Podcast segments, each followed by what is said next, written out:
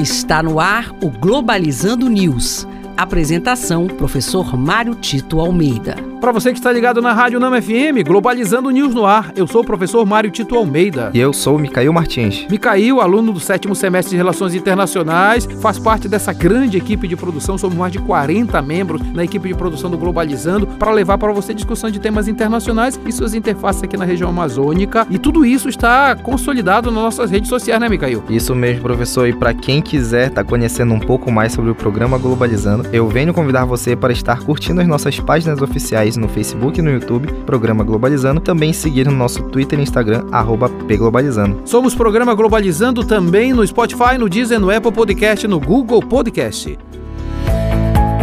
Globalizando notícia do dia. Da agência de notícias Reuters do Reino Unido, Claudine Gay, presidente da Universidade de Harvard, sofre pressão externa para deixar o cargo após participar de debate durante congresso sobre antissemitismo. Claudine usou o espaço para denunciar práticas antissemitas que ocorrem dentro do campus. Isso é muito sério, a gente vem, vem percebendo claramente que a discussão tem partido para a criminalização de pessoas, de culturas, de etnias e o mundo o mundo atual está sofrendo muito com essas xenofobias, dessa desvalorização do outro. É importante entender que a luta a favor de A não pode ser para matar B. Na verdade, a gente precisa valorizar o direito de todos e entender nessa perspectiva de relação de cooperação, a relação de ambos podem ganhar numa relação que pode ser construtora de, de possibilidades de desenvolvimento mútuos. O que não pode acontecer efetivamente é a rotulação de pessoas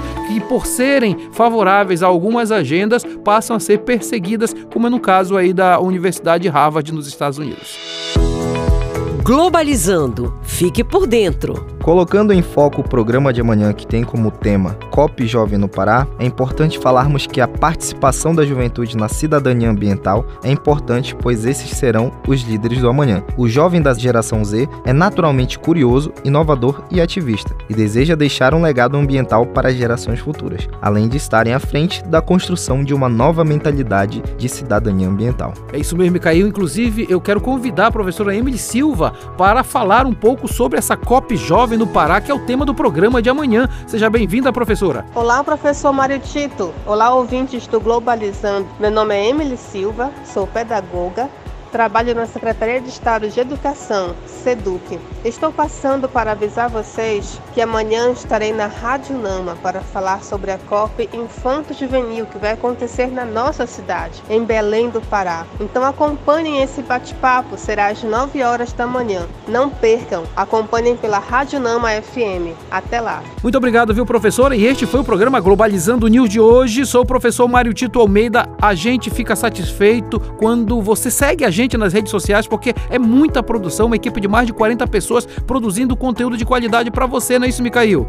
É isso mesmo, professor, e nós estamos todo dias apostos nas nossas páginas oficiais no Facebook e no YouTube, Programa Globalizando, e também no nosso Twitter e Instagram, arroba pglobalizando. Micael Martins, muito obrigado por ter estado comigo nesta semana. Eu que agradeço, professor, e um excelente final de semana, pessoal.